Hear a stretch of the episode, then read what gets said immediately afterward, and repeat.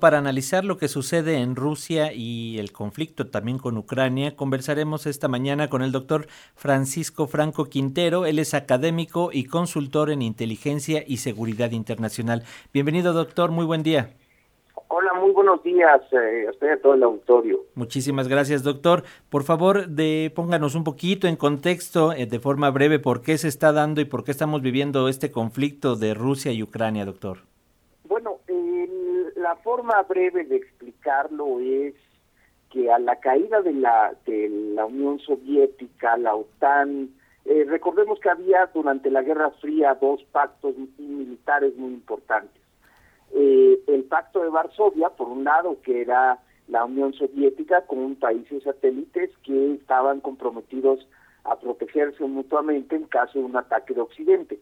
Por el otro lado de Occidente estaba la OTAN, que aglutinaba una serie de países para defenderse en dado caso de una amenaza soviética. Bueno, a la caída de la Unión Soviética mucho se cuestionaba si la OTAN tenía que seguir existiendo, dado que ya no existía el Pacto de Varsovia por su, su contraparte.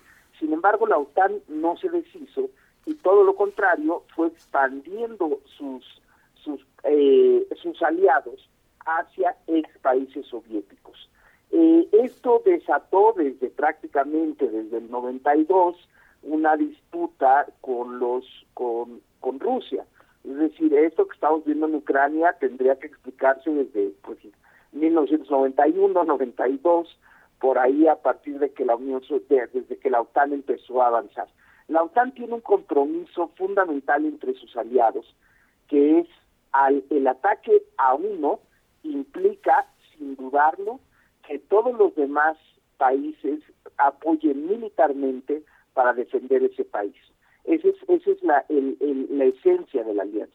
Ahora, eh, lo que hace Putin es, es buscar entender, bueno, es tratar de frenar el avance de, de, de, la OTAN, sobre todo hacia una joya de la corona. No, no, no, no es que sea una joya para Putin, sino el problema con Rusia es que es un país extremadamente grande pero sus dos, sus dos ciudades más importantes, eh, eh, que es Moscú y San Petersburgo, están extremadamente cerca de Europa. ¿Qué implica para esto, para Putin? Recordemos que si tú quieres conquistar un país, no necesitas conquistarlo todo, necesitas dominarlo política y militarmente a sus capitales y el resto podría ir cayendo. Entonces Putin siempre ha entendido que esa cercanía que tienen sus ciudades más importantes, en este caso Moscú y San Petersburgo, están a un, a un salto ¿no? desde Europa, eh, su última barrera, antes cuando existía la Unión Soviética, pues la frontera rusa estaba mucho más lejos de Moscú, pero la caída del muro de Berlín, todo eso se fue y con la independencia de ex repúblicas soviéticas se fue acortando. Hoy en día esa última frontera prácticamente es Ucrania. Entonces, si Putin pierde Ucrania, va a tener eh, eh, cercano a la OTAN, este, pues prácticamente es como si México perdiera frente a los Estados Unidos todos los países, digo, todos los estados del norte y se quedaba muy vulnerable frente a los Estados Unidos, que solamente tendrían que cruzar una rayita para conquistar la Ciudad de México. Esa es la visión de Putin, ese es el problema de lo que está en juego. Eh, ahora lo que está haciendo Putin, eh, a mi juicio, son, son un juego táctico y un juego estratégico. El juego táctico es eh, pues apoderarse de Lugansk y Donetsk, porque son provincias que ya desde el 2014 tenían una aspiración independentista y prorrusa. Entonces, está aprovechando eso, creo que ese es el primer momento importante, en 2014 esto sucede, Rusia en su momento no las apoyó, pero les mandaba armas por debajo del agua. Entonces, hoy está aprovechando esa situación. Esa es la parte táctica, tener un paso más, ampliar sus fronteras.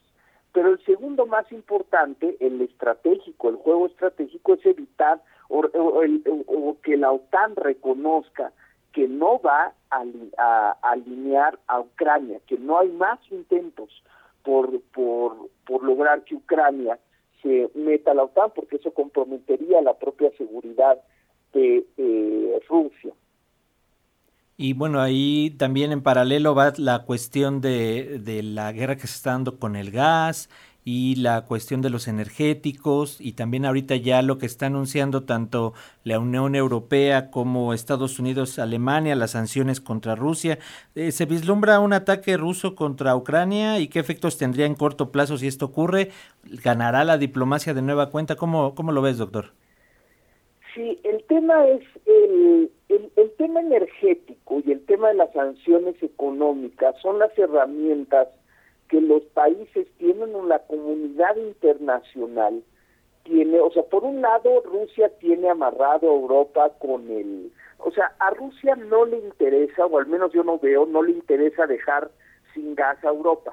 Esa no es la intención.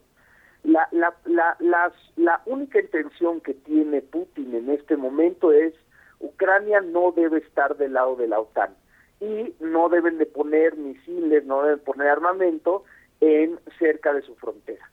Eh, Putin para presionar a Europa eh, no solamente lo puede hacer militarmente, sino lo puede hacer a través del, del gas, a través de los recursos energéticos. Eh, esa es su forma para decir, bueno, no, no, nadie quiere la guerra, pero antes de la guerra existen este tipo de sanciones. Bueno, si Europa me sanciona o Estados Unidos o la comunidad internacional me sanciona económicamente, yo lo sanciono con la energía. Nadie va a nadie va a nadie va a ganar con todo esto, ¿no?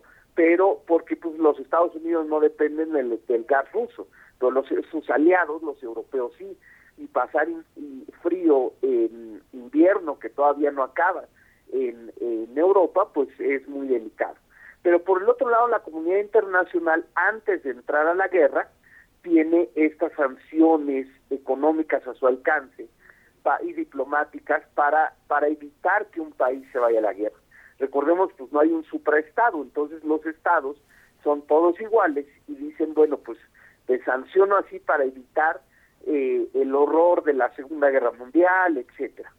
Entonces, eh, pues están esos dos lados. ¿Qué, ¿Cuál es el, eh, lo que lo que yo preveo que va a pasar en el ámbito diplomático antes de la guerra. Ahorita el ámbito diplomático creo que está roto, creo que vamos a seguir viendo este eh, Rusia no va a descansar hasta apoderarse de estas dos regiones completamente eh, y creo que lo va a hacer con ánimo de hoy porque hoy las pueden hoy hoy, hoy se, se tiene que apoderar de ellas para poder negociar día de mañana.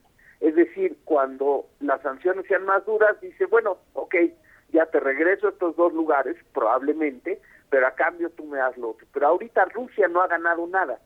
Entonces, no lo va a ganar ahorita en el plano diplomático, lo tiene que ganar en el ámbito de, desafortunadamente, de la guerra. Entonces, tendrá que haber más conflicto antes de sentarse en la mesa, es lo que yo preveo. Rusia no quiere Ucrania, no quiere invadir Ucrania, no le interesa invadir Ucrania, lo que sí le interesa es generar un compromiso internacional de la OTAN de no incluir a Ucrania. Creo que esa es la parte eh, que, se nos viene en las próximas semanas. Perfecto, y si nos permite, doctor Francisco Franco Quintero, académico y consultor en inteligencia y seguridad internacional, mantenemos la comunicación para darle seguimiento a lo que ocurre por allá. Muchísimas gracias por estos minutos para las audiencias de Radio Educación, doctor. Muchísimas gracias a ustedes y todas sus órdenes. Gracias, hasta pronto. Hasta pronto.